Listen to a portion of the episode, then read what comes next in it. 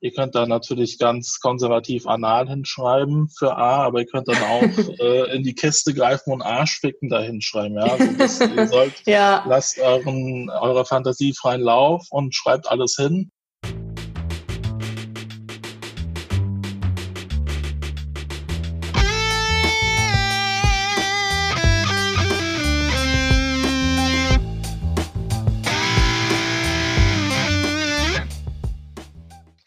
Moin Moin und herzlich willkommen zu einer neuen Folge von dem sexualpädagogisch wertvollen Podcast.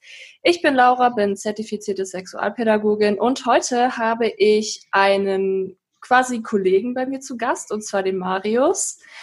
Äh, Marius, magst du dich mal vorstellen und auch das, was du beruflich machst, ganz konkret nochmal vorstellen? Ja, guten Tag, hallo und danke für die Einladung. Mein Name ist Marius und auch ich bin zertifizierter Sexualpädagoge und äh, mache sexualpädagogische Gruppenveranstaltungen mit Schülern, also schulische Sexualpädagogik.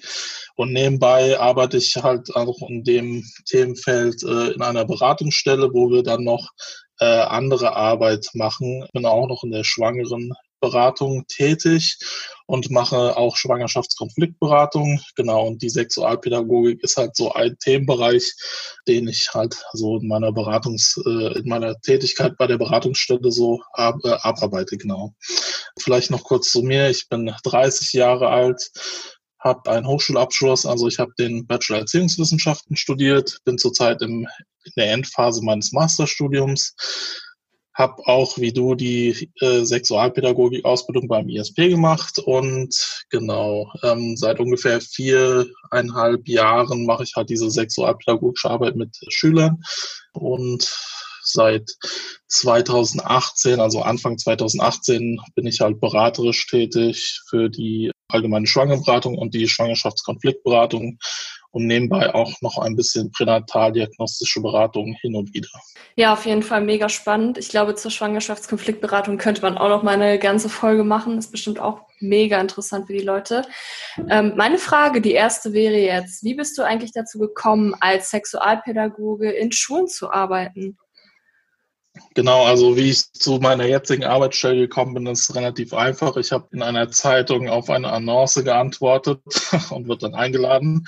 Aber wie ich zu dem Feld gekommen bin, also in der Uni äh, hatten wir ein Feldforschungsseminar und äh, genau, da war dann auch sowas dabei, Feldforschung zu einer bestimmten Institution. Ich mache jetzt hier kein Name-Dropping, aber die bieten auch äh, sexualpädagogische Veranstaltungen an. Und wir waren dann halt da und die haben so getan, als ob wir die Schulklassen wären. Ja, und dann haben wir so einen sexualpädagogischen Workshop durchgespielt und da habe ich mir gedacht, so wow, das ist ja voll das geile, geile Thema, ähm, Sex und irgendwie Pädagogik. Ähm, davor war mir das noch gar nicht so bekannt, dass es das halt als Themenbereich gibt. Das war, glaube ich, auch so erst im zweiten Semester meines äh, Bachelorstudiums. Genau, und dann habe ich mich da so ein bisschen eingelesen und habe halt gesehen, ah, das ist ja ein Arbeitsfeld, da kann man wirklich viel drin machen. Und dann halt mein Studium auch da so sehr drauf aufgebaut, also diesen Themenbereich. Genau, das war so mein Ziel, wo ich dann auch hin wollte. Dann ähm, bin ich dann da hingekommen und habe das erst als Honorartätigkeit gemacht, genau, und wurde dann halt fest äh, übernommen bei meiner jetzigen Arbeitsstelle. Ja, super, voll spannend. Und ja, was die meisten halt eher kennen, ist, glaube ich, so die Sexualaufklärung in der Schule, so meistens im Rahmen vom Biologieunterricht. Was macht ihr denn als SexualpädagogInnen anders als der Aufklärungsunterricht in der Schule? Ja, also wir sind ja keine, also zumindest ich bin kein Lehrer. Es gibt möglicherweise auch Lehrer, die Sexualpädagogen sind. Das kann sich ja überschneiden. Aber ich bin kein Biologielehrer und der Anspruch, warum wir überhaupt eingeladen werden, ist ja meistens, also da gibt's äh, unterschiedliche Dimensionen äh, meiner Erfahrung nach. Also manchmal ist der Anspruch, dass wir wirklich als externe Personen kommen und einführend dieses Thema besprechen. Also das heißt dann beispielsweise, dass die Schüler und Schülerinnen noch gar nicht mit diesem Thema in Kontakt gekommen sind. Das ist dann meistens äh, so dritte, ab dritte Klasse oder vierte Klasse, wo das dann das erste Mal Thema sein kann. Oder auch in der fünften, sechsten, siebten, je nachdem wie, ob die das im Biounterricht mal hatten oder nicht. Da werden wir manchmal eingeladen, um so die Ersten zu sein, die dieses Thema behandeln. Dann, dann ist halt auch der Anspruch der Lehrer, ja, macht mal so die Themen, die eigentlich im Biologieunterricht besprochen werden sollten, ja. Ähm, das finde ich jetzt persönlich nicht so gut. Also ich bin dann doch eher so der Freund von, wir kommen dahin. Die haben schon das Biologische, dieses typische, mhm. Was, was man halt unter Sexualaufklärung versteht, abgearbeitet. Ja, und wir kommen dann als Sexualpädagogen rein und sind dann da mit den Personen, um auch ins Gespräch zu kommen.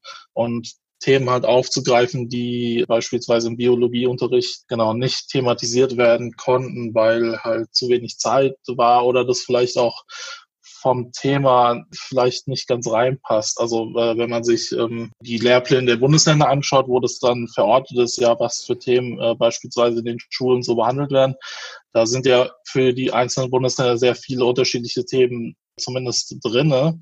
Die erste Frage wäre halt natürlich, werden die alle abgearbeitet? Ich würde sagen, nein. Und das ist ja auch so, das ist einfach sehr viel.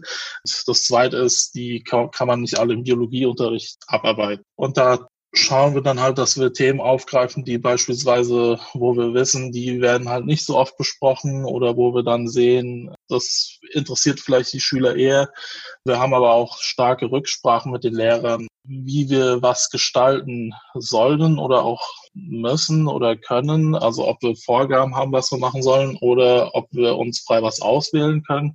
Was meiner Meinung nach aber auch immer ganz wichtig ist, ist zu gucken, worauf haben die äh, Adressaten halt Lust oder was möchten die denn aus diesen Veranstaltungen mitnehmen. Ja, also man merkt halt auch meistens relativ schnell, wo so die Interessen gerade sind von den Adressaten, die man so hat. Ja, also das ist ja bei uns zumindest die jüngsten Klassen, die wir so hatten, das war ab vierte Klasse. Dritte Klasse ist auch möglich, aber das hatten wir jetzt noch nicht.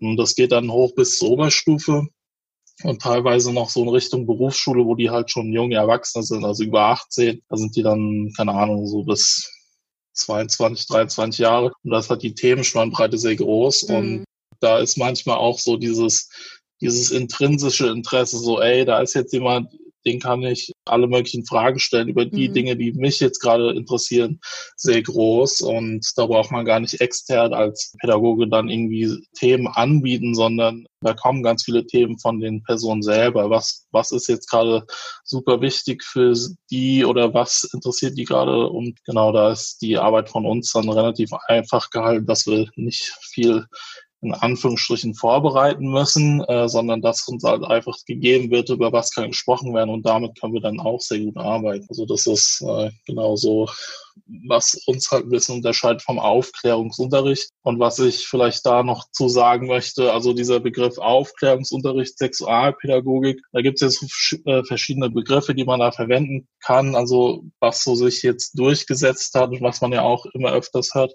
ist halt dieser Begriff sexuelle Bildung, ja, also so dieses äh, lebenslange Lernen, weil mit so einer aufklärerischen Arbeit ist halt das Feld nicht abgearbeitet oder, oder ist diese Arbeit halt nicht getan, würde ich sagen, ja. Es bringt halt nichts, nur den Personen zu sagen, wie Geschlechtsorgane aussehen und funktionieren beispielsweise und das war's dann. Genau, und deshalb denke ich, machen wir halt andere Arbeit und auch mehr Arbeit, die einfach von der Schule nicht geleistet werden kann, würde ich es formulieren. Das ist jetzt kein Vorwurf an Lehrer oder so, weil die haben ja auch viele andere Sachen zu tun, aber mhm. die können halt nicht alles ableisten und dafür sind meines Erachtens externe Personen gut geeignet, die dann da nochmal eingreifen können, um zu schauen, was wäre vielleicht wirklich noch wichtig, was, was ist vielleicht auch gerade so generell gesellschaftliches Thema, was kann man da gut aufgreifen und was ist halt Thema bei den jeweiligen Adressaten, die man hat, ja, wo man mhm. dann da schaut, was interessiert die gerade oder wo kann man denen am meisten mitgeben, ja. Ja. Jetzt würde mich auf jeden Fall interessieren, hm, was, wie läuft denn so ein Projekttag ab bei euch? Also wenn ihr jetzt so in die Schulen kommt. Genau, also wie schon davor gesagt, wir haben mit den, also wir werden immer von den Schulen eingeladen. Ich arbeite in einer relativ kleinen hm, Institution. Wir haben halt nicht die Kapazität, dass sie zu uns kommen. Da gibt es auch verschiedene Modelle, aber wir gehen immer in die Schulen. Und ich habe das jetzt so vereinbart bzw. aufgestellt, dass äh, unsere Projekte mindestens drei Schulstunden dauern sollten, weil Davor war es auch mit zwei Stunden möglich und das ist sehr zeitbegrenzt. Also mhm. 90 Minuten dann anzukommen, sich mal kurz kennenzulernen, zu beschnuppern und so weiter, dann irgendwie über genau solche Themen auch zu sprechen. Das ist halt sehr kurz gewesen, genau. Da haben wir dann gesagt, dass drei Schulstunden eigentlich, eigentlich auch sehr kurz sind, aber zumindest äh, so ein schnelles Projekt durchzuführen, ist es zumindest noch akzeptabel, ja. Äh, das kann natürlich ausgeweitet werden auf einen ganzen Schultag oder auch auf Projektwochen. Also davor, wie schon gesagt, ist halt die Absprache mit den Lehrern auch so zu klären, was für einen Auftrag haben wir, ja. Also kommen wir einfach dahin wie jedes Jahr auch. Also wir haben teilweise Schulen, mit denen wir auch schon sehr lange zusammenarbeiten und auch mit den Lehrern, die kennen uns und die laden uns halt immer wieder ein, weil die Schüler auch äh, Rückmeldung geben, dass es halt sehr gut war. Da ist dann der Auftrag, kommen Sie einfach und Sie machen halt Ihr Ding. Es gibt natürlich auch im Vorgespräch manchmal so Situationen, wo wir dann erfahren, dass bestimmte Dinge geschehen sind, würde ich es jetzt mal beschreiben. Grenzverletzungen, mhm. übergriffige Verhalten von Personen oder auch andere Thematiken wie beispielsweise Sachen im Kontext von Medien, also Sexting, mhm. äh, Pornografie, die beispielsweise rumgeschickt wird oder dann noch ins Extremere so Sachen wie Misshandlungsabbildungen weitergeschickt werden, also was man mhm. unter Kinderpornografie soweit versteht, wo dann gesagt wird, wir bräuchten jemanden externes, der da zu was macht. Also das wird beispielsweise im Vorgespräch alles geklärt und dann kommen wir halt zum vereinbarten Termin. Und wir handhaben das halt so, das machen andere Institutionen auch anders. Also wir splitten unsere Schulklassen immer. Das heißt, also ich bin für die jungen oder die männlichen Adressaten zuständig und ich habe noch eine Kollegin, die ist halt für die Mädchen oder die weiblichen Adressatinnen zuständig. Und genau am Anfang sind wir relativ kurz zusammen. Wir, ich sage dann nur kurz was zur Institution meistens, was wir generell so machen, weil wir noch mehr als diese sexualpädagogische Arbeit machen. Das ist meistens für die Mädchen, aber auch für die Jungs halt interessant, auch zu wissen, was die Institution sonst noch so bieten könnte, ja. Genau, und dann splitten wir halt die Klassen relativ schnell auf. Also das dauert nicht mal so fünf Minuten beziehungsweise so zehn Minuten, bis alles gesagt ist. Und dann gehen wir schon auch in unsere geschlechtergetrennten Klassen. Genau, und dann äh, geht es bis zum Ende in den geschlechtergetrennten Klassen. Und am Ende einer Veranstaltung haben wir kurz nochmal Rücksprache mit, einem, mit den Lehrern, wenn die da drin Interesse dran haben. Da geht es dann meistens darum zu gucken, grob, welche Themen wir behandelt haben und auch so ein Feedback zu geben, wo wir denken, was nochmal gut wäre, wo die Schüler gesagt haben, da würden sie gerne nochmal was wiederhören, ähm, mhm. ähm, wo wir dann den Lehrern nochmal Tipps geben, was wir auf jeden Fall intensiver durchgesprochen haben oder wo sie dann vielleicht selber nochmal einen Blick drauf werfen können und das vielleicht nochmal als Thema ansprechen können oder wo, wenn die Schüler da noch was zu machen wollen. Wie das generell in der Klasse dann abläuft, also am Anfang ist ganz wichtig immer zu schauen, was sind so die Regeln dieser Veranstaltung, weil wir ja keine Lehrer sind, das ist keine normale Schulveranstaltung. Mhm. Also es gelten so ein paar angepasste, modifizierte Regelung, würde ich es mal nennen. Also wir haben dann so ein paar Sachen wie beispielsweise Lachen ist erlaubt. Das ist so eine typische Regelung, ja, weil also mhm. Thema Sexualität ist ja, soll ja eigentlich nichts Ernstes sein und so. Das ist ja schon so ein lustiges Thema. Also die, die Atmosphäre an sich ist schon ein bisschen lockerer als so eine typische Mathestunde. Ja, deshalb, man muss es auch mhm. vermitteln, dass wir jetzt zwar hier in der Schule sind, aber das ist jetzt kein keine, keine Unterrichtsstunde, ja. Und wir sind nicht die Lehrer, um auch zu bewerten, was ihr jetzt hier macht, sondern wir sind hier, um mit euch in Dialog zu kommen, mit euch zu arbeiten. Ja, so das ist so eine Sache. Wir machen mit euch was zusammen, sondern nicht ihr macht was und wir gucken, wie ihr das macht und wie gut ihr das macht. Ja, aber auch so andere Dinge wie beispielsweise jeder, wenn er, wenn jemand was erzählen möchte, dann kann er das gerne tun, aber dann auch bitte nur über sich. Ja, also man erzählt nicht irgendwie über andere Leute äh, irgendwelche Sachen, weil dann hat man beispielsweise gar nicht mehr die Kontrolle, was die Person dann über einen sagt beispielsweise oder auch so Dinge wie wir werden den Lehrern jetzt nicht irgendwie spezifische Sachen weitergeben, was jetzt der Max irgendwie erzählt hat oder was die Luisa mhm. dann gesagt hat. Also so personenbezogene Dinge werden nicht weitergegeben. Genau, also so diese typischen Regelungen.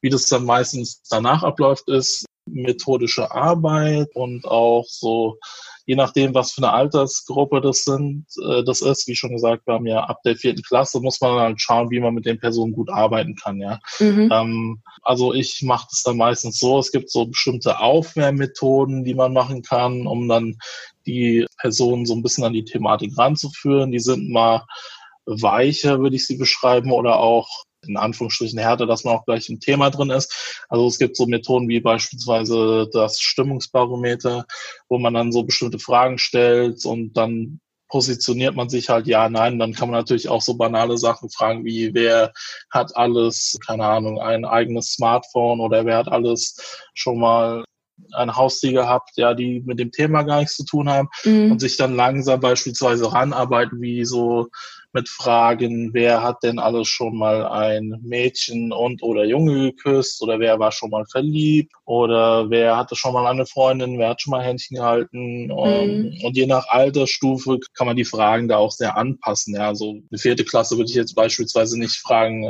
wer hatte denn alles schon mal im Internet oder wer ist im Internet denn schon mal auf Pornografie gestoßen? Ja, also damit können die meisten höchstwahrscheinlich auch gar nichts anfangen. Und das ist auch meiner Meinung nach keine altersgerechte Frage. Also man muss schauen, da gibt es halt verschiedene Fragen, die man dann für verschiedene Alter auch auswählen kann. Oder eine andere gute Aufwärmmethode wäre beispielsweise das Sex-ABC, wo dann für das ganze Alphabet halt irgendwie ein Begriff zu Liebe, Sexualität, Gefühle, etc. halt gesucht wird. Das mhm. ist dann relativ offen gehalten. Also sie sollen einfach für jeden Buchstaben beispielsweise genau ein Wort finden und dann, also das ist, das ist meistens auch immer sehr lustig. Also da merken die schon, haha, das ist ganz anders als eine normale Unterrichtsstunde, mhm. weil, wie schon gesagt, ich sage Ihnen auch am Anfang, also ihr könnt da natürlich ganz konservativ anal hinschreiben für A, aber ihr könnt dann auch äh, in die Kiste greifen und Arschficken da hinschreiben, ja. Also das, ihr sollt, ja. lasst euren, eurer Fantasie freien Lauf und schreibt alles hin. Ich sage dann auch beispielsweise, wenn ihr denkt, dass es damit was zu tun hat, aber ihr nicht genau wisst, was es ist oder nicht genau erklären könnt, was es ist, dann schreibt es auch auf. Also viele Kinder und Jugendliche kennen ja auch alle möglichen Wörter, zumindest vom Hören, äh, aber erklären kann man es ja nicht genau oder vielleicht denkt man sogar, es ist was ganz anderes oder hat eine falsche Information und äh, es ist eigentlich gar nicht das, was man meint, aber es hat schon was mit dem Themenbereich zu tun. Also es ist eine ganz interessante äh, Methode, die dann auch ziemlich lustig ist, ja. Und die kann man relativ schnell machen, dass man den Leuten einfach oder dass man die Leute einfach nur aufschreiben lässt, was sie für die Buchstaben beispielsweise finden. Die kann man aber auch zeitlich ausdehnen, um dann wirklich die Wörter durchzugehen und bei einigen nochmal zu gucken, was ist das für ein Wort, wo, woher kennt ihr das, wer kann dazu was sagen und das ist auch eine gute Methode, um zu schauen, wie weit die Gruppe halt schon ist. Ja, also wenn man so merkt, die schreiben jetzt alles auf, was die im Biounterricht schon mal gehört haben, dann merkt man halt schon, die haben einfach nicht viele Wörter oder haben einfach nicht so das Vokabular möglicherweise und andere hauen da richtig raus. Ja, da sind dann die interessantesten Sachen dabei. Aber manchmal merkt man auch, die wissen viel, aber die können dann nicht genau zuordnen, was ist es jetzt genau oder verstehen noch nicht, was es ist oder haben einfach auch falsche Erklärungen für die Begriffe. Ja, genau. Mhm. Und ja, genau. Und dann arbeiten wir uns halt durch die Methoden. Dann so nach so einer Aufwärmung kommt dann meistens themenbezogene andere Methoden. Ähm, da geht's dann halt durch den Themenkatalog könnte man sich dann jetzt durcharbeiten und gucken. Es gibt ja alle möglichen Themen zu Verliebtsein, Körper, Gefühle, ähm, so Sachen wie, keine Ahnung, Verhütung, Geschlechtskrankheiten, HIV, STIs, sexualisierte Gewer Gewalt, Übergriffe oder ähm, genau Grenzübergriffe. Was gibt's noch? Ähm, Beziehung, sexuelle Identität, Geschlecht oder auch sexuelle Orientierung. In den höheren Klassen geht es dann auch nochmal um Schwangerschaftskonfliktberatung, also selbstbestimmt schwanger zu werden und so weiter.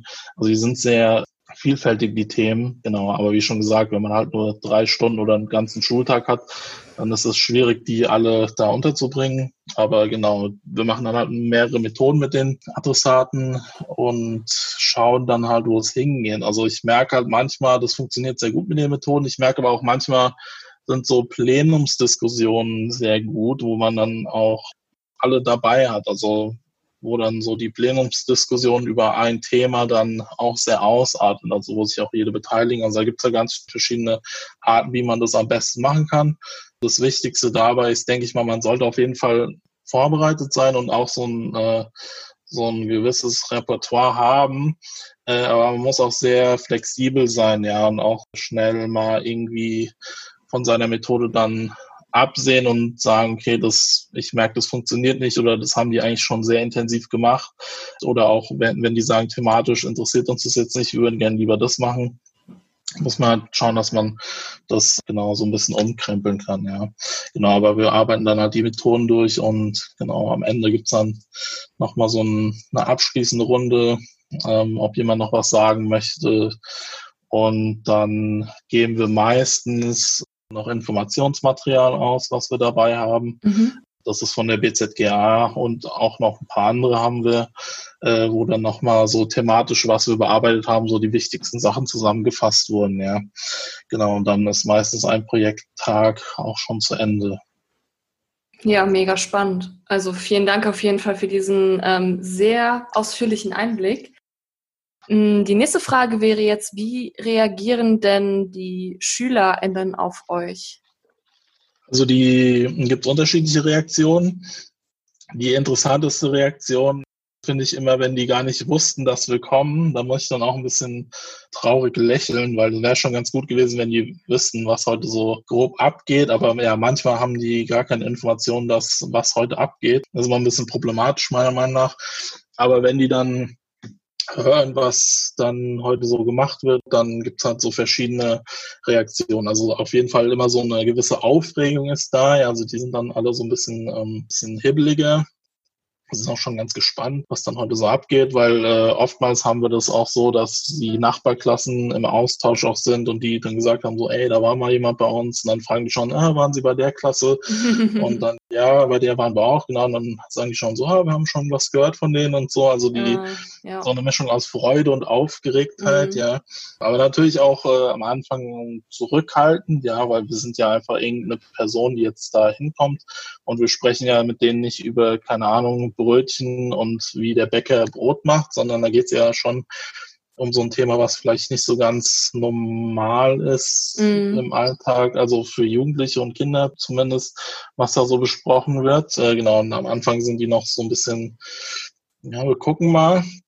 Wie schon gesagt, wenn man so bestimmte Methoden anwendet, kann man diese äh, diesen anfänglichen Zurückhalt äh, relativ schnell überwinden, ja, so die dann auch merken, so, ah, hier geht's eher nicht so ganz streng wie im Bierunterricht zu und wir können offen miteinander reden.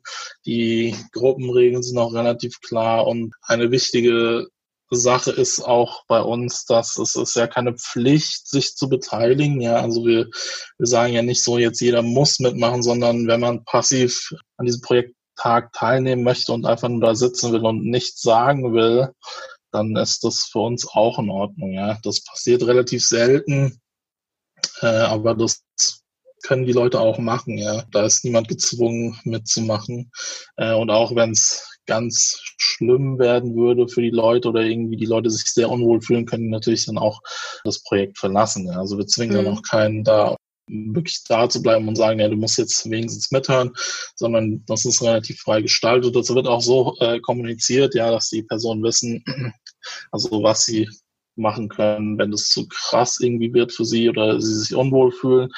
Und wenn sie halt keine Lust haben, dann können sie nicht mitmachen. Aber wie schon gesagt, das wird halt so, ich denke, wir gestalten das immer so interessant, auch thematisch und schauen, dass wir auf die Themen von den Personen eingehen, dass die auch sehr ja selber irgendwie angespornt sind mitzumachen. Also wir müssen da meistens nicht so viel Arbeit leisten, um die total anzuspornen, dass die jetzt unbedingt irgendwie diese Methode machen müssen. Ja, also das ist dann relativ schnell so ein Selbstläufer, wo die dann sagen, ah, ich habe jetzt da voll Bock drauf und dann machen sie dann auch was mit ihren Mitschülern und so. Also wie man das gestaltet, man kann ja Einzelarbeiten machen, Gruppenarbeiten, Paararbeiten und da muss man halt so einen guten Mix finden und dann haben die halt voll Bock mit ihren Kumpels dann da irgendwas zu machen und so. Das läuft immer sehr gut, ja. Ja, super. Also das, wir machen es ja meistens im Klassenverband. Ähm, hältst du denn den Klassenverband für einen geeigneten Rahmen, um gerade solche intimen Themen zu besprechen? Also da gibt es natürlich die Antwort Ja und Nein drauf. Also ja und auch nein, also jein. Mhm. Ähm, also ich finde den Klassenverband gut, weil er auf jeden Fall schon mal einen geschützten Raum darstellt, in dem man Themen besprechen kann, könnte, ja, die etwas intimer sind.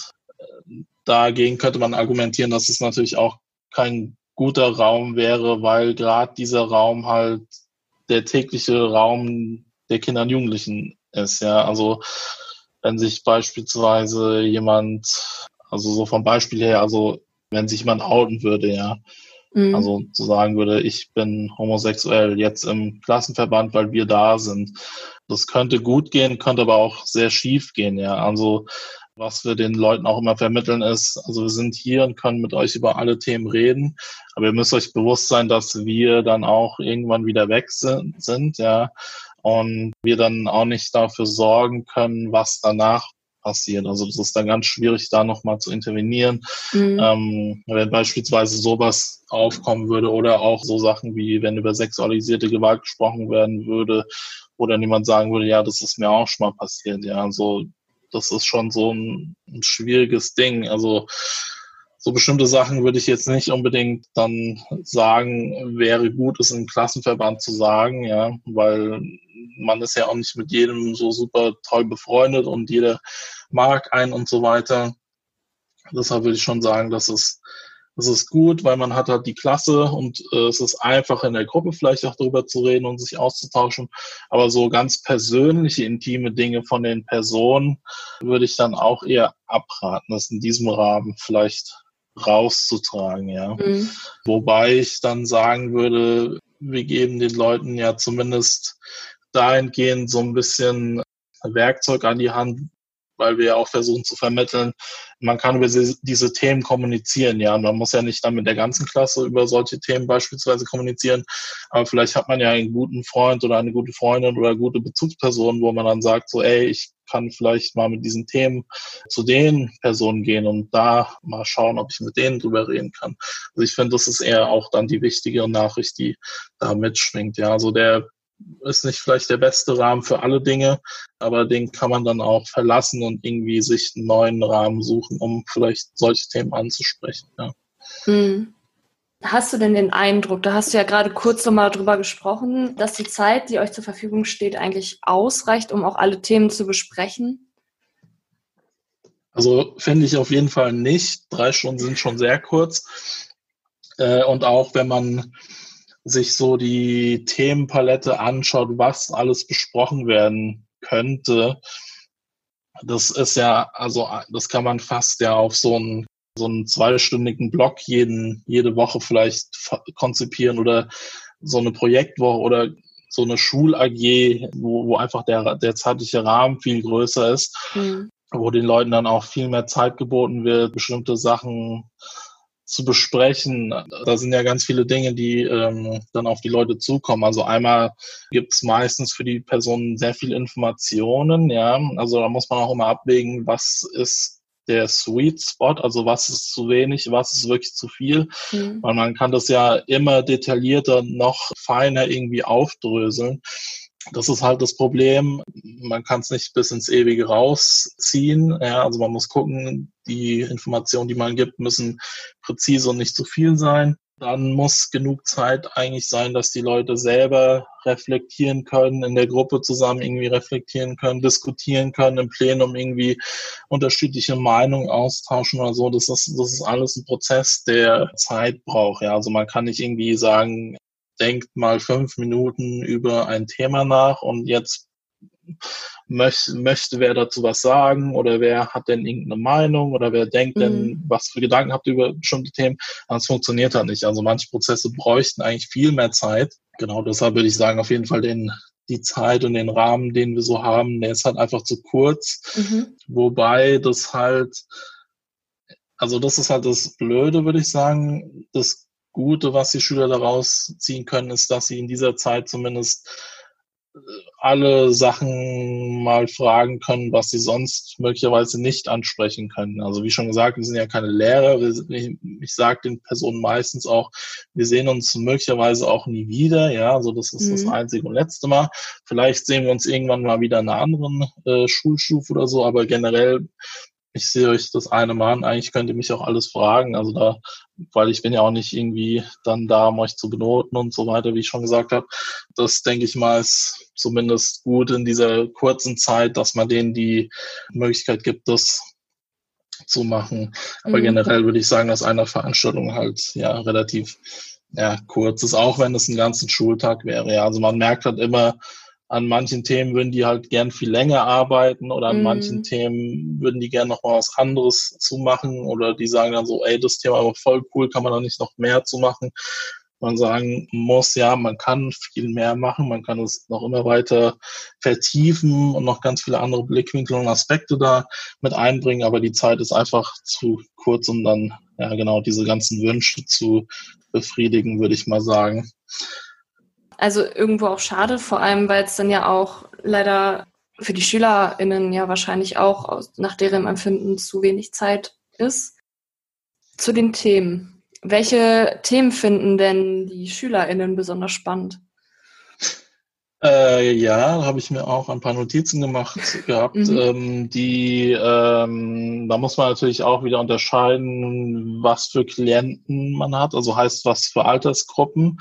Wie schon gesagt, wir sind ja von der vierten Klasse bis ne, zur Oberstufe unterwegs.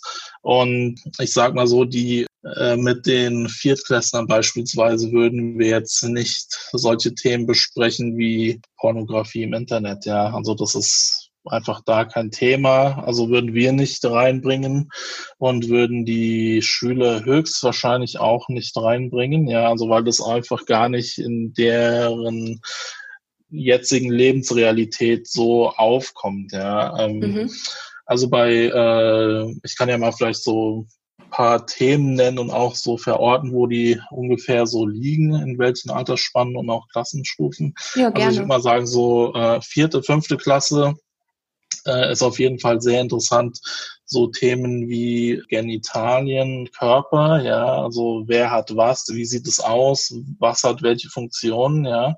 Also so dieses typische klassische im Biounterricht halt nochmal aufgegriffen und ein bisschen detaillierter auch noch drauf eingegangen, ja. Also da kann ich als Beispiel vielleicht nennen, also wir sind oft in Klassen und die zeigen mir dann auch, was für ähm, Materialien, die beispielsweise benutzen oder die Lehrer benutzen, ja.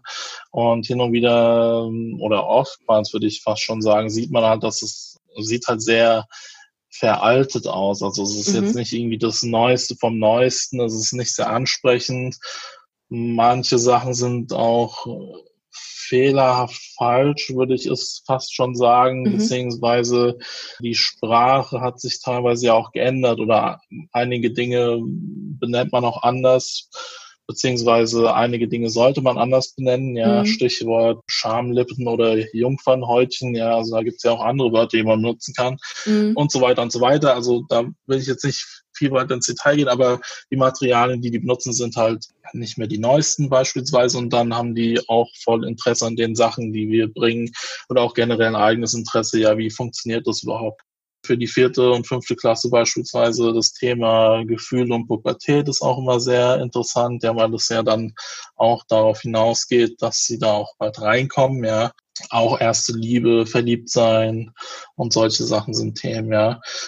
Wenn wir so in die fünfte, sechste, siebte, achte Klasse kommen, da sind die Themen, also würde ich sagen, sehr verschwommen, ja, weil je nach je nach äh, Schule und auch so nach Klientel ist es mal früher mal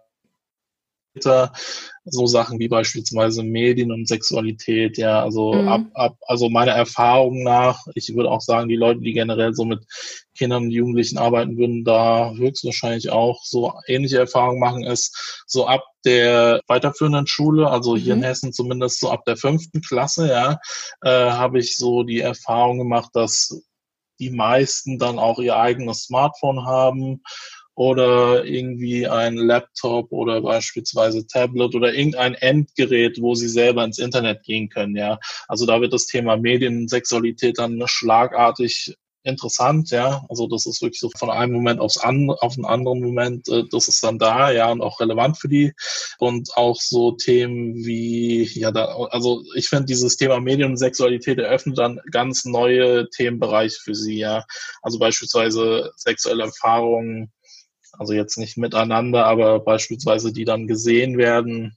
Dann kommt dann das Thema Verhütung und solche Sachen und auch Darstellung von Körpern, mhm. sexuelle Orientierung. Also diese Spannbreite ist sehr groß und die ist teilweise sehr unterschiedlich in den Klassen verortet. Also dann, man merkt halt schon, einige haben sehr viel Themen angetastet oder haben da was von gehört oder kennen sich da so ein bisschen aus und dann merkt man, andere kennen sich da noch nicht so mit aus. Wenn es so in die höheren Klassenstufen geht, also sagen wir mal so achte, neunte, zehnte, da sind dann so Themen wie äh, Schwangerschaftsabbruch beispielsweise auch immer interessant, nicht nur für die Jungs, ja, äh, nicht nur für die Mädchen, auch für die Jungs, ja. Äh, und solche Sachen wie sexuelle Vielfalt, Geschlechtsidentität, äh, sexuelle Orientierung, das kann man auch immer überall einbetten. Äh, man kann es halt mit der Zeit immer detaillierter machen, weil das sind ja teilweise auch komplexere Themen, ja, also sehr komplexe Themen, mhm. wo man dann äh, das halt auch altersgerecht versuchen muss, thematisch aufzugreifen, dass die Leute dann, wie schon gesagt, nicht überfordert werden, weil das ist halt auch sehr, kann auch sehr viel Information sein. Ähm, genau, man kann für, mit vielen Themen mit den Leuten ins Gespräch kommen. Aber ich würde auch sagen, das ist sehr unterschiedlich. Also ich würde jetzt nicht sagen, dass die und die bestimmte Klassenstufe jetzt voll die Themen haben. Aber man kann schon sagen, so die Jüngeren sind eher so in dem Bereich mein eigener Körper, Geschlechts, Organe, wie funktioniert mein Körper, Pubertät. Und dann so ab der fünften Klasse werden halt so Themen wie Medien interessanter, mhm. also Medien und Sexualität, Medien und Selbstdarstellung, Medien und Sexismus, Pornografie und dann Verhütung ist halt auch immer sehr interessant bei an. Also das Thema Verhütung und äh, STIs manchmal interessanter für einige, manchmal ein bisschen weniger interessanter für die anderen, weil die das in der, das ist halt auch so ein Thema, was so die typische Sexualaufklärung Ernährung reinkommt und Biologieunterricht und äh, manchmal haben die das auch wirklich zum Erbrechen irgendwie durchgenommen, ja. Mhm. Und dann haben die halt auch keine Lust mehr darüber zu sprechen. Aber manchmal haben die es halt nicht durchgenommen. Da merkt man halt, okay, das interessiert die halt voll, ja. Mhm. Genau, das sind so verschiedene Themen, die man so aufgreifen kann. Wen das halt weiter interessiert, dem, der kann googeln, wenn man sich die Bildungspläne für die einzelnen Länder so anschaut. Da sieht man dann auch, also sie sind für jedes Bundesland unterschiedlich. Da wird man dann auch finden, welche Themen so für welche äh, Altersstufe angesetzt sind, was da so besprochen werden soll. Die sind halt nicht alle gleich, ja. Da werden halt auch verschiedene Sachen angesprochen, ja. Manchmal ein bisschen positiver, manchmal doch ein bisschen äh, negativer irgendwie. Da ist da nicht so viel drin, ja. Aber da kann man nochmal nachschauen, wenn einen das interessiert, was so in der Schule generell thematisiert werden würde, auch von Sexualpädagogen, ja. Genau. Und welche Themen findest du persönlich besonders wichtig? Alle sind eigentlich wichtig. Also das ist so eine, so ein bisschen so eine, äh, so eine Trick-Frage, glaube ja. ich. Also generell könnte man natürlich sagen, alle Themen haben ihre Wichtigkeit, ja. Also man kann jetzt, ich würde jetzt nicht sagen, lass mal das Thema aus dem Boot werfen, das ist voll unwichtig, ja. Das Problem, was wir haben, wie schon gesagt, ist dieses Zeitmanagement Problem, ja, also in einer dreistündigen Veranstaltung oder auch in so einem Projekttag, wenn dann ganzen, äh, wenn dann ein ganzes Shooter geht, kann man halt nicht alle Themen abarbeiten. Und manche Themen sind ja auch nicht für alle geeignet, ja. Also man muss ja dann auch äh, nochmal sortieren. Aber ich finde, welche Themen ich immer ganz wichtig finde, äh, ich würde mal sagen, so aus diesem präventiven Ansatz, also der Verhütungsaspekt für STIs und ungewollte Schwangerschaften. Mhm. Das finde ich immer ein sehr wichtiges Thema. Also da geht es mir dann meistens auch darum zu sagen, dass es halt, äh, also einfach nochmal zu gucken und zu kommunizieren, also was es alles gibt und beispielsweise die Information, wo kann man sich noch informieren, wenn es soweit ist, ja, weil ähm, nur weil man da einmal war und beispielsweise mit den Jugendlichen das Thema Kondom durchgesprochen hat, mhm. die, da ist die Arbeit ja nicht getan. Ja, also wenn man dann vielleicht bald seine ersten sexuellen Erfahrungen beispielsweise macht als Mädchen oder Junge, wo kann man beispielsweise hingehen, um sich nochmal beraten zu lassen oder an wen kann man sich nochmal wenden. Also solche Informationen sind, finde ich, auch immer nochmal ganz wichtig, dass man den Jugendlichen so bestimmte Werkzeuge an die, also so Soft Skills würde ich es mal nennen, äh, an die Hand gibt, an wen können sie sich wenden, weil das ist ja vielleicht nicht unbedingt das äh, angenehmste Gespräch, seine Eltern dann zu fragen oder so. Ja, also da gibt es ja genug andere Anlaufstellen dann auch, wo man hingehen könnte. Dann für mich persönlich jetzt, was ich wichtige Themen oder was ich persönlich als wichtig empfinde, ist halt dieser Bereich Medien und Sexualität, ja weil das heutzutage eigentlich, also das ist ja integriert in unserem Leben und das ist ja nicht mehr wegzudenken. Und ich würde es auch nicht mehr aufteilen, dass es halt so diese Online- Offline-Welt gibt. Ja, also das ist einfach da und da läuft halt viel ab, ja. Also da gibt es ja ganz unterschiedliche Sachen, was da so abgeht. Äh, und Sexualität ist halt auch ein Themenbereich davon, ja. Und da finde ich, sollte man nochmal drüber sprechen oder beziehungsweise mit den Jugendlichen, ja, weil äh, so diesen Begriff, den kennen ja vielleicht einige Digital Natives, ja, der, mhm. der wurde ja mal von der Zeit rumgeworfen. Da bin ich nicht so der Fan von, weil nur weil man irgendwie einen Computer anmachen kann und bei Google irgendwas eingeben kann, ist es, also heißt es für mich nicht, dass man irgendwie sich voll gut im Internet auskennt oder so. Ja, also das ist für mich keine Medienkompetenz. Ja, also das wäre jetzt das Schlagwort, wo man darauf hinaus möchte. Deshalb finde ich halt Sexualität in Medien auch immer noch so ein wichtiges Thema, weil das das wird ja nicht weggehen, ja. Und genau, da muss man dann schauen, wie man den Jugendlichen oder wie man sie bestärken kann, ja. Ich finde, das kann man halt immer aus dieser Perspektive des Schutzes sehen, ja. Das ist natürlich klar, so vor gewissen Dingen müssen und sollten Jugendliche auch geschützt werden, ja. Äh, und da sollten auch Jugendliche irgendwie ähm, Handlungsoptionen und äh, Handreichungen bekommen, wie es funktioniert, sich zu schützen, ja. Aber ich finde, das andere ist ja, man muss Jugendliche auch stärken können. Also sie müssen ja auch Kompetenzen auf aufweisen, um sich dann beispielsweise in diesem Mediendschungel ja durchzuschlagen, würde ich mal sagen, ja, oder um da zu navigieren. Ja, ist ja auch nicht immer ganz einfach.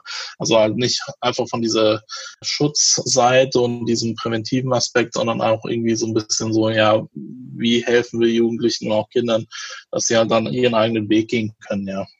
Mhm. Ähm, und sonst, was ich immer versuche zu vermitteln oder was für mich immer so wichtig ist, ist halt diese Kommunikationsaspekt, also dass Sexualität viel über Kommunikation läuft. Das heißt, dass man halt nicht nur mit seinem Partner möglicherweise Partnerin kommunizieren kann über das Thema, aber dass einfach, dass man über Sexualität halt reden kann, ja. Also es ist ja, es wird ja mal so gesagt, dass wir so voll offen sind zum Thema Sexualität und äh, überall im Fernsehen sieht man Brüste und auf Plakaten im Alltag ist dann nackte Menschen und so weiter und wir wären so voll sexualisiert, aber ähm, wenn man dann drüber spricht, dann merkt man doch schon manchmal so, hm, das geht doch nicht so ganz einfach, ja.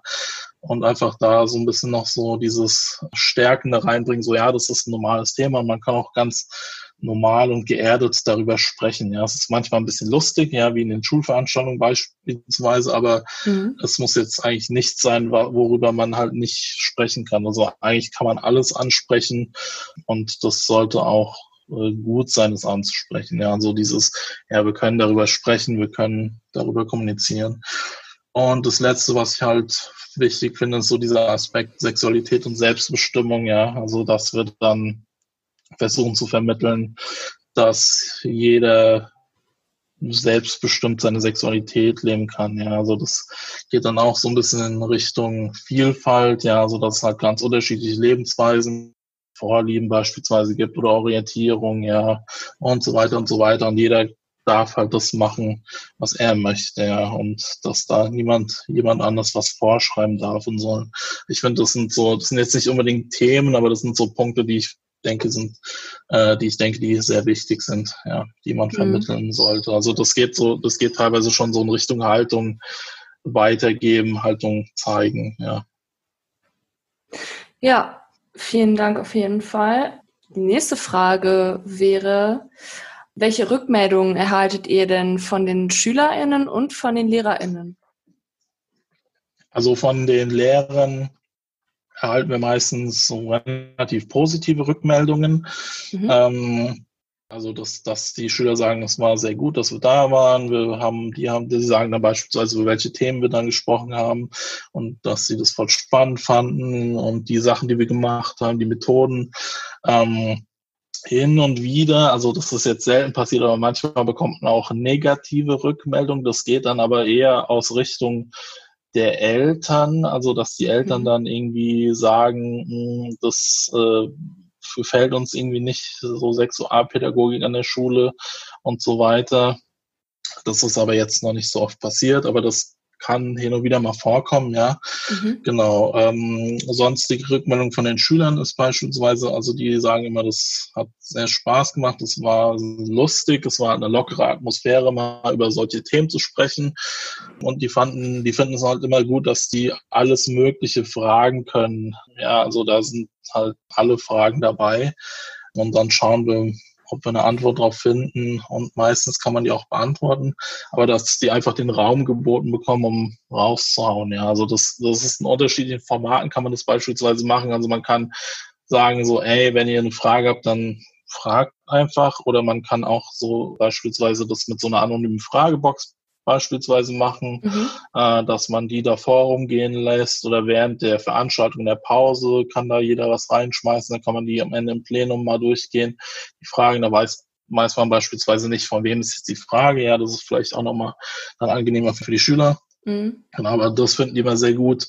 Was halt das Tollste für sie ist halt, dass dieses Thema Sex und Sexualität, also diese die ganzen sexualbezogenen Themen, je nachdem, was wir halt besprechen, also einfach generell angesprochen werden. Mhm. Ja, also im Bio macht man das halt manchmal oder auch nicht oder halt nur sehr kurz. Ja, also je nachdem, was für Lehrer mhm. man ja dann auch hat machen die das auch gerne oder auch nicht so wirklich. Manchmal ist anscheinend nicht wirklich viel Raum, diese Themen aufzugreifen. Und dann merkt man schon, sind die sehr dankbar, dass die mal so irgendwie einfach über diese Themen sprechen konnten, ja.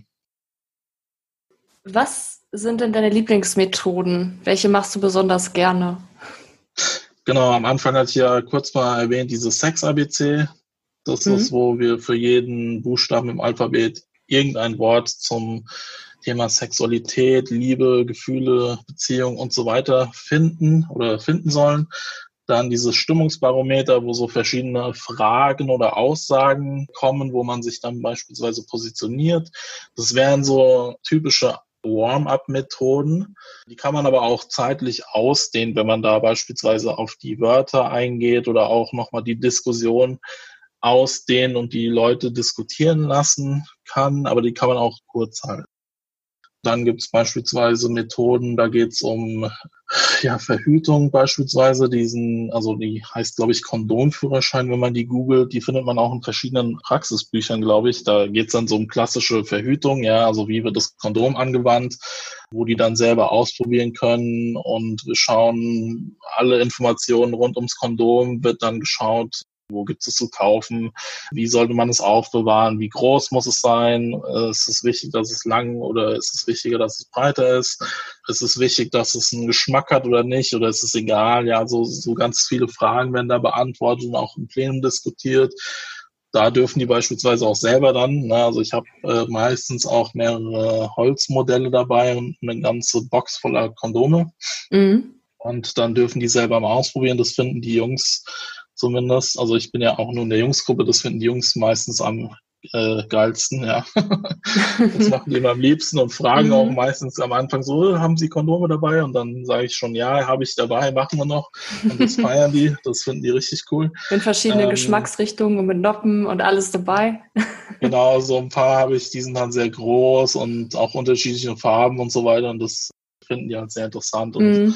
ja, genau, und dann machen wir dann auch manchmal Wasser rein, um zu gucken, wie groß kann so ein Kondom werden, spielen dann damit rum. Halt. Genau, andere Methoden sind beispielsweise schwanger, oh je, oh ja. Das ist beispielsweise so eine Methode, da geht es um Schwangerschaft, wo dann sich die Personen zusammensetzen und mal so eine Schwangerschaft durchsprechen würden. Was, wie wäre das denn in ihrem Umfeld, wenn sie jetzt auf einmal ungewollt Mutter und oder Vater werden würden, ja, oder beziehungsweise die Freundin schwanger wäre.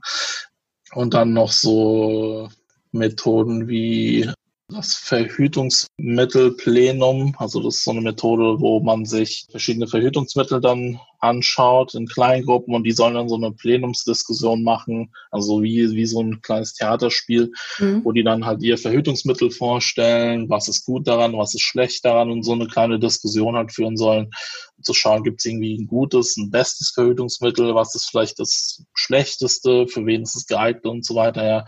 Also auf so eine spielerische, spielerische Art dann so, so ein, ich nenne es mal trockeneres Thema rüberzubringen, ja. Genau, das sind so die Methoden, die mache ich öfters, aber es gibt halt auch ganz viele verschiedene. Und was meiner Meinung nach da am wichtigsten ist, also man kann auf jeden Fall viel ausprobieren. Man muss halt nur gucken, ob die generell für einen selber klappen und auch wie man die modifizieren muss, weil in diesen Methoden sind beispielsweise auch immer sehr viele Anmerkungen, was man noch verändern kann. Und man muss halt schauen für sich, wenn man die ausprobiert, wie die am besten anwendbar sind. Also die sind nicht eins zu eins übertragbar auf jede Klasse.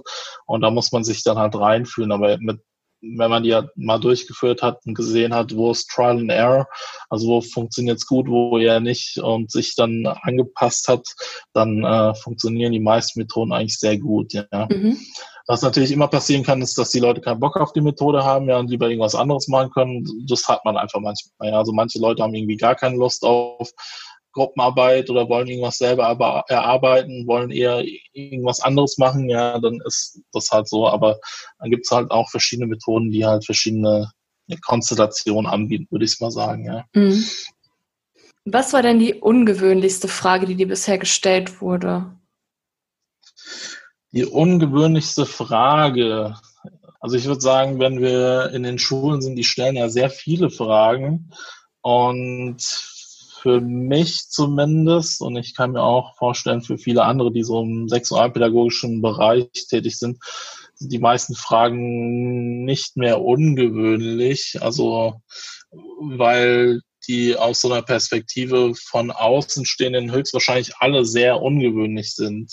Also da kommen beispielsweise Sachen wie äh, wie groß ist der längste Penis, wie groß sind die größten Brüste, kann man vom Küssen irgendwie dann auch schon schwanger werden oder wenn wenn die Freundin einem einen am Penis spielt und da Schwärme rauskommt. Also so Fragen, die man möglicherweise als ungewöhnlich oder komisch empfinden würde, sind halt normale Fragen, die mhm. halt so die typischen Fragen sind, die mit denen wir konfrontiert sind.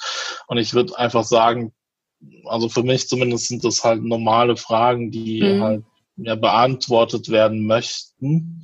Ja, also ich kann mich jetzt nicht erinnern, was mich irgendwie ja, geschockt hätte oder wo ich gesagt hätte, so, das ist aber eine sehr komische Frage, ja, weil also mm, man muss ja nicht immer die Gedankengänge von den Leuten nachvollziehen können, aber die mhm. haben eine Frage, weil sie was halt nicht verstehen. Und das ist ja dann legitim zu fragen, ja. Ähm, genau, und dann gibt es ja meistens auch adäquate Antworten drauf, um diese Fragen dann aufzulösen, ja. Aber ungewöhnliche Fragen, würde ich sagen, gibt es nicht. Also man kann eigentlich alles fragen. Mhm. Und was war so bisher die lustigste Frage? Gibt es da irgendwie was, woran du dich erinnerst oder siehst du das da ähnlich? Also die lustigste Frage, ähm, finde ich, äh, ist bei den, äh, also die Viert- und Fünftklässler-Fragen manchmal, das hatte ich auch schon mehrmals, ob wenn man Sex hat mit einer Frau, ob man dann nicht aus Versehen in sie reinpinkelt, ja. Mhm. Das ist beispielsweise so eine Frage. Ähm, oder auch, wenn der, ob der Storch nicht die Kinder bringt, hatte ich auch schon. Also mhm. die haben dann, also wenn ich gefragt habe, äh, beispielsweise wie wie, also das ist ja dann eher eine Antwort, also aber trotzdem finde ich fand es ein bisschen lustig, also so die Frage so, wer, wer äh, denkt denn, kann oder wer kann mir denn erklären, wie äh, Babys entstehen? Also wenn das die ganz jung sind, mhm. beispielsweise vierte Klasse, hatte ich auch hin und wieder schon mal so die Storchgeschichte, ja, habe ich ein paar Mal schon gehört. Also da mhm. muss ich halt ein bisschen schmunzeln, ja. Aber sonst, ähm, ja, lustige Fragen würde ich auch so wie die davor beantworten. Also so, also lustig ist jetzt, ist halt vieles, aber so richtig haha über jemanden lachen würde ich jetzt nicht sagen, dass es da irgendwas gibt. Was ich ähm, manchmal äh, lustig finde, ist beim Sex ABC hauen die halt manchmal ganz lustige Wörter auch raus. Ja, also für beispielsweise Sperma äh, habe ich noch ein anderes Wort gesucht. Ja, also und dann sollten die ein anderes Wort mit S sagen. Also für Sperma beispielsweise Samen. Ja, und dann ähm, hauen die so Sachen wie Schwanzwasser raus, ja, mhm. wo dann auch erstmal alle lachen und wo ich dann natürlich auch so ein bisschen lachen muss, ja, das hat davor niemand gesagt und das habe ich auch noch nie gehört, so. Und das finde ich dann natürlich auch schon lustig, ja. Also da gibt es dann auch so Momente, wo man dann auch ein bisschen echt lachen muss. Die haben schon sehr lustige Ideen und ja, was sie so alles von sich geben. Mhm. Ähm, wo siehst du denn Grenzen bei deiner Arbeit oder in deiner Arbeit?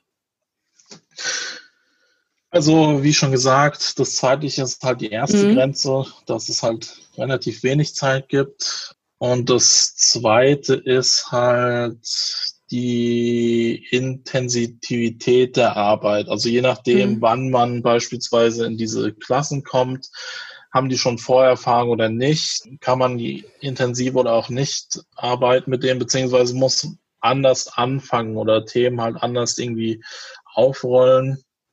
Da sehe ich halt die Grenzen auf jeden Fall drinne. Wir sind auch nicht Mädchen für alles, würde ich sagen. Also mhm. Sexualpädagogen beispielsweise Mädchen für alles in dem Sinne, dass sie irgendwie alle Probleme im Bereich Sexualität möglicherweise, die aufkommen können oder, mhm. oder so, so sexualbezogene Probleme, würde ich es jetzt mal nennen, bearbeiten können. Also als Beispiel jetzt, wenn irgendwie irgendwelche Grenzverletzungen geschehen sind oder auch das, was mhm. wir mal vorhin hatten mit Pornografie, beispielsweise die rumgeschickt wird in Messengern oder auch die äh, Missbrauchsabbildung. Also da kann die Pädagogik einsetzen, ja, aber mit der Pädagogik ist es dann auch nicht getan, ja. Also da muss dann noch geschaut werden, wo kann noch angesetzt werden, ja. Also nur weil ich beispielsweise in die Klasse gehe, mh, hm, heißt es nicht, dass dann auch da mit 100 Prozent dann alles bearbeitet ist. Ja, also das mhm. ist manchmal so ein, so, oder es kommt mir zumindest manchmal so vor, als ob wir dann die Lösung des Problems sind oder zumindest denken das möglicherweise die Leute, aber da, da, da muss natürlich noch mehr geschehen. Da ist dann die Frage, wie kann man das erreichen, ja.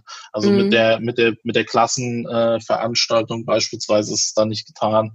Möglicherweise ist da nochmal Elternarbeit gefragt oder auch Schulung der Lehrkräfte und wenn das auch schon in den strafrechtlichen Bereich geht, dann sind wir als Pädagogen ja teilweise auch oder sind wir auch nicht mehr zuständig, ja. ja. Ähm, wo es dann auf jeden Fall, ja, da ist es auch schon zu spät. Also da sehe ich auf jeden Fall die Grenzen. Was cool wäre natürlich ist, wenn die so ein bisschen aufgehoben werden würden, die Grenzen. Aber da ist halt die Frage, wie man es anstellen wollen würde.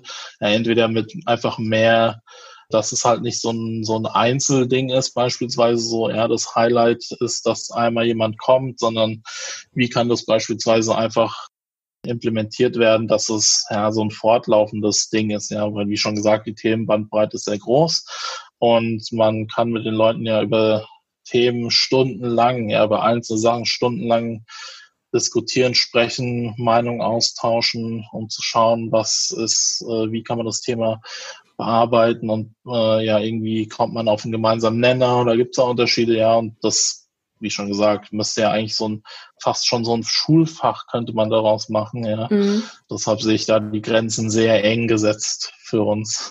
Mhm. Und da warst du ja schon, hast ja schon ein bisschen drüber gesprochen. Hast du Wünsche für deine Arbeit?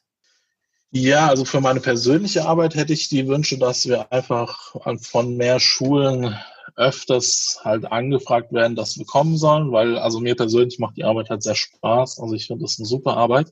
Mhm. Was ich für die Sexualpädagogik slash sexuelle Bildungsarbeit, also da kann man jetzt vielleicht nochmal raus ausholen, also weil Sexualpädagogik an sich heißt ja nicht, dass es nur in der Schule stattfindet, und wenn man das auf, ausweitet auf die sexu äh, sexuelle Bildung, das ist ja möglicherweise, kann es ja in ganz vielen Institutionen stattfinden, ja, dass es vielleicht einfach mehr mitgedacht wird, ja. Es muss nicht unbedingt in den mhm. Fokus rücken, aber dass einfach Sexualität halt in Institutionen oder auch im Alltag von diesen Personen, die dann da sind, beispielsweise einfach auch als Thema gesehen wird. Ja, es wird anerkannt und dass sich dann darum, darum auch gekümmert wird, ja, weil ähm, viele Personen, die beispielsweise auch im professionellen pädagogischen Feld arbeiten, ja, die die sind eigentlich sind sie ja ständig davon umgeben, ja, aber mhm. oftmals ist es halt nicht im Spektrum ihres Sichtfelds drin oder es wird beispielsweise in der Ausbildung halt nicht behandelt oder so, ja. Also einfach, dass das als Thema sichtbar wird für die verschiedenen Gruppen, wo sexualpädagogische Arbeit oder sexuelle Bildung beispielsweise angewandt werden könnte. Ja. Also das wäre so generell der Wunsch für diese, für das ganze Arbeitsfeld. Da gehören nicht nur die ausgebildeten Sexualpädagogen beispielsweise dazu. Da würde ich das auch erweitern auf generell alle pädagogisch Tätigen. Ja, die Liste könnte man jetzt wahrscheinlich auch fortführen. Ja, also auch Eltern können theoretisch sexuelle Bildung zumindest mitdenken in die Erziehung beispielsweise. Also da, da kann man wahrscheinlich auch noch mal so ein ganz langes Gespräch drüber führen, aber sexuelle Bildung und so kann man ja in ganz viele Bereiche implementieren. Und ich finde, das ist so mein Wunsch, dass das einfach mitgedacht wird. Also ich finde, das wäre ein erster guter Schritt, um zu sagen, ja, Sexualität, Sexualpädagogik, sexuelle Bildung, wie man es auch mehr nennen möchte, ist da in unseren verschiedenen Arbeitsfeldern und mhm. wir denken es mit. Ja, es muss nicht Fokus des Arbeitsfelds werden. Das ist ja dann, das machen ja dann die Sexualpädagogen, die sich nur damit beschäftigen. Aber auch die Erzieherin, ja, kann dann beispielsweise sagen, ja, Sexualität ist da, ja, Sexualität machen wir zum Thema unserer Kita. Das ist jetzt nicht der Mittelpunkt, aber wir sprechen drüber oder auch möglicherweise die Personen, die betreutes Wohnen, im betreuten Wohnen arbeiten oder in behinderten Werkstätten oder betreutes Wohnen für kognitiv beeinträchtigte Menschen beispielsweise. Da gibt es sehr viele mhm. unterschiedliche Felder. Das wäre vielleicht einfach mal Wunsch, dass es mehr herausgetragen wird. Mhm. Meines Erachtens nach ist es auf jeden Fall schon weit gekommen, ja. Also wenn man sich die äh, Institutionen und so weiter anguckt, in der Schule ist es verankert, ja, im Bildungsplan. Mhm. Man hat äh, verschiedene Schutzkonzepte, wo ja dann auch sexualpädagogisch zumindest äh, Sexualpädagogik drin ist. Aber das könnte alles auch ausgeweitet werden, ja, und mhm. dass jeder sich da irgendwie mit beschäftigt, ja. Also das wäre mhm. so mein Wunsch, dass es halt einfach Thema ist und überall Thema sein sollte. Mhm. Jetzt ein sehr, äh, eine Frage, die sehr aktuell ist. Wie verändert sich denn deine Arbeit durch die Pandemie, durch die aktuelle Situation jetzt mit Corona, mit dem Virus, weil sich ja auch viel in Schulen verändert? Also für unsere Institution muss ich ehrlicherweise sagen, das hat, also das ist nicht gut gewesen. Wir hatten einige Veranstaltungen noch, die wir dann abgesagt haben, aber das ist ja daraus resultierend gewesen, dass generell die Schulen waren ja einfach zu, ja. Also war halt keiner, und dann ist klar, dass die ähm, Veranstaltungen abgesagt werden mussten. Wir sind jetzt, äh, ich glaube, die Schule hat in Hessen letzte Woche wieder angefangen. Wir haben jetzt unseren, unser Schreiben für die Schulen äh, aufgesetzt und haben das abgeschickt und wir müssen jetzt mal auf die Resonanz warten, wie das jetzt aussieht. Also generell könnten wir das In-Person-Veranstaltungen anbieten, der jeweiligen Einhaltung der äh, Hygienemaßnahmen und so weiter. Und man müsste sein Angebot natürlich irgendwie noch ein bisschen modifizieren, dass das alles soweit passt. Es wird interessant äh, sein zu sehen, inwieweit das Thema jetzt noch irgendwie wichtig ist für die jeweiligen Zuständigen. Also wir sagen, also ich denke mal auch jede andere Person, die sexualpädagogisch arbeitet, würde sagen, ja, das Thema ist wichtig. Es müsste eigentlich so normal weitergehen, ja. Also wir dürfen es jetzt nicht hinten runterfallen lassen. Ähm, aber mal schauen, wie wichtig die Schulen es beispielsweise jetzt erachten, dass mhm. Sexualpädagogen an die Schule kommen und das mhm. Thema aufgreifen. Also da wird dann, das wird sich jetzt in den nächsten Wochen wahrscheinlich zeigen und wahrscheinlich auch, wie jetzt in den nächsten Wochen die Pandemie so verläuft.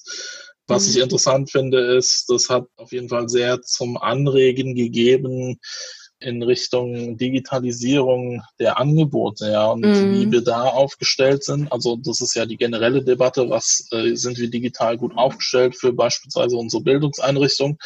Mm. Da hat mhm. ja für die Schule zumindest gezeigt, eher nicht. Da ist jetzt meiner Meinung nach so die, das Interessante für unsere Arbeit oder für meine Arbeit auch, wie sind wir digital aufgestellt, wenn das möglicherweise irgendwie nochmal passiert oder nochmal irgendwie so ein Lockdown kommt oder so. Oder kann man auch seine jetzigen ähm, Angebote auch digital irgendwie rüberbringen oder wie wäre sowas digital möglich? Ja, also da mhm. muss man dann nochmal schauen. Äh, ich denke, da gibt es Möglichkeiten, aber das müsste nochmal fein ausgearbeitet werden, weil digital dann doch schon anders ist als so eine Präsenzveranstaltung. Genau, aber da müsste man wahrscheinlich mal dran arbeiten, aber irgendwas wäre da auf jeden Fall höchstwahrscheinlich machbar. Mhm. Jetzt sind wir schon bei der letzten Frage. Ähm, und zwar ist das wahrscheinlich für alle spannend, die ähm, den Beruf auch vielleicht spannend finden. Was muss man deiner Meinung und Erfahrung nach mitbringen, um diesen Job machen zu können? Also sei es Charakterschaften, Soft Skills, vielleicht auch Haltung Menschen gegenüber. Also du meinst jetzt meinen speziellen Beruf als Sexualpädagoge in der Schule? Genau. Oder ja. Also ähm, ich würde sagen, auf jeden Fall sollte man äh, generelles Interesse an sexualbezogenen Themen haben, also rund um die menschliche, äh, menschliche Sexualität. Da so ein Eigeninteresse dran haben, ja, das interessant finden, halt offen für sexualbezogene Themen und Probleme sein und auch darüber sprechen können. Also das bringt nichts, wenn man selber da nicht irgendwie das rausbekommt. Ja, also wenn man sich da schwer tut, das anzusprechen, dann glaube ich, ist es schwierig. Wie schon gesagt, ich denke, das kann man auf jeden Fall üben, ja, dass man da auch lockerer wird. Das kommt nicht von einem Tag auf den anderen, aber das wären schon mal gute Voraussetzungen. Das andere wäre dann, dass man schaut, mit welchen Klienten man arbeitet. Also wie ich ja schon gesagt habe, ab der vierten Klasse, das sind ne, also noch Kinder und dann Jugendliche und junge Erwachsene. Ja, also man hat jetzt nicht die 30-jährigen Erwachsenen als Zielgruppe, sondern man hat halt schon das jüngere Klientel und man muss halt auch für sich sagen, mit denen kann ich arbeiten oder auch nicht. Also das ist halt auch nicht für jeden. Was ich noch wichtig fände, ist ähm, der Beruf des, das könnte man jetzt wieder ausweiten, der Beruf des Sexualpädagogen, wie für viele andere Berufe, höchstwahrscheinlich heutzutage auch, ist halt so ein Beruf, in dem lebenslanges Lernen wichtig ist. Ja, mhm. also das heißt, nur weil man sich dann irgendwann mal im Studium damit beschäftigt hat, äh, heißt es nicht, dass es dann eine abgeschlossene Sache ist. Also man sollte schon auch gucken, was sind so die aktuellen Debatten, über welche Themen wird wie gesprochen, äh, wo gibt's Veränderungen, die halt auch wichtig für diese Arbeit sind, ja, weil wir reproduzieren ja dann auch, was Klienten, Klientinnen hören und die schnappen das auf. Ja, also ich finde das auch immer sehr wichtig, am Ball zu bleiben, dass da auch erstens richtige Fachinformationen irgendwie vermittelt wird, zweitens halt auch zu gucken, was sind so die aktuellen Diskurse, was ist interessant mhm. für die mhm. Jugend oder auch die Kinder beispielsweise, ja. Genau, um sich da halt immer auf dem Laufenden zu halten, ja. Und was ich noch wichtig finde, ist, dass man generell äh, halt Selbstreflexion, biografische Arbeit an sich selber machen sollte. Also dieses Selbstreflektierend auf jeden Fall generell immer, mhm. um zu gucken, ist es gut, was man da so macht ähm, und auch nochmal dieses biografische Aufarbeiten des eigenen Lebenslaufs, um mhm. zu gucken, wie war das bei einem selber beispielsweise in diesem Themenbereich. Das ist, denke ich, auch nochmal sehr wichtig, dass da irgendwie nichts weitergegeben wird, äh, was vielleicht äh, problematisch sein kann oder wo man auch weiß, mh, hm, wo sind vielleicht die eigenen Grenzen oder nicht. Ja. Aber das, das wäre beispielsweise schon so in die Richtung, was man ja dann auch in Supervision oder auch in Ausbildungskontexten lernt. Aber wenn man generell Interesse daran hat, dann sind die ersten Punkte, die ich angesprochen habe, glaube ich, schon mal die wichtigsten, wo mhm. man dann auch nochmal ähm, erlernen kann. Also das sind Fähigkeiten, die sind gut zu haben, äh, aber die kann man sich auch aneignen, würde ich sagen. Ja, also das ist ja noch nie ein Meister vom Himmel gefallen, aber wenn man sich damit beschäftigt und ähm, so, dann denke ich mal, kommt man da gut rein. Ja. Ja, super. Dann war es das tatsächlich schon. Ähm, gibt es noch etwas, was du den HörerInnen noch mitgeben möchtest? Den pädagogischen Fachkräften, die jetzt hier zuhören, möglicherweise die keine Sexualpädagogen sind, möchte ich noch mitgeben, dass ihr versuchen könnt, einfach Sexualität zum Thema eurer Institution oder eurer Arbeit zu machen mhm. und euch entweder selber fortbildet oder halt externe Personen holt, um dann dieses Thema mit euch zu bearbeiten. Ja, also das ist nochmal so eine ganz äh, wichtige Message, die ich dann noch mitgeben möchte. Mhm. Und für an alle anderen Zuhörer, danke fürs Zuhören und ich hoffe, das war interessant, was ich euch erzählen konnte. Ja, ich bin mir ziemlich sicher. Ich glaube, es ist auch gerade für die Leute spannend, für die vielleicht auch noch so ein Projekttag in der Schule bevorsteht, dass die ungefähr wissen, was auf sie zukommt. Ich bedanke mich bei dir ganz, ganz herzlich. Auf jeden Fall vielen, vielen Dank, dass du dir die Zeit genommen hast, dass du die, aus, die Fragen so ausführlich beantwortet hast. Und äh, ich hoffe, dass wir irgendwann noch mal bezüglich zu anderen Themen zusammenkommen, sei es Schwangerschaftskonfliktberatung oder Sexualität und Medien. Da würde ich mich einfach sehr freuen. Ja. Sehr gerne. Cool. Dann ähm, verabschiede ich mich von euch. Habt noch eine schöne Woche und bis zur nächsten Folge.